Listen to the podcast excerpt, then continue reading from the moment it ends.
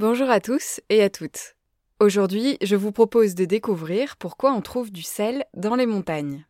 Dans la nature, le sel se forme par évaporation de l'eau de mer sous l'effet de la chaleur du soleil. Il se cristallise quand sa concentration atteint environ 330 grammes par litre d'eau. À ce moment-là, les ions Na+, et Cl- s'agencent pour former du chlorure de sodium, l'autre nom du sel. Pourtant, des millions de tonnes de sel sont piégées dans le sol, parfois au cœur des montagnes, très très loin en tout cas de l'eau salée des océans.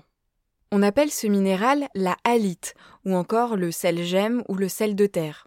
Alors ce sel gemme s'est bien formé par évaporation d'eau salée, mais les mers qui lui ont donné naissance ont-elles disparu?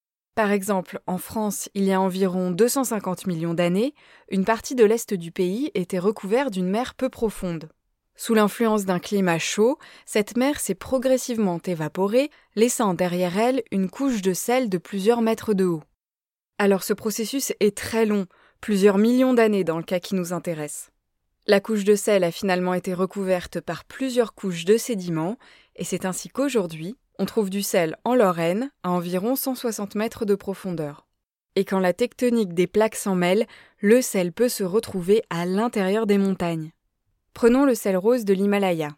Très prisé en Europe, on en fait aussi bien des condiments que des lampes. Eh bien, il vient d'une chaîne de moyenne montagne située dans le Pendjab pakistanais qui s'appelle la chaîne de sel. Ces gisements de sel se sont formés à la suite de deux événements.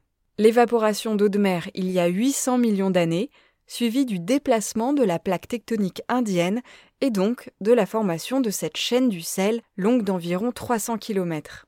Quant à la couleur rose de ce sel, elle est due à la présence de toutes petites quantités de fer dans les cristaux.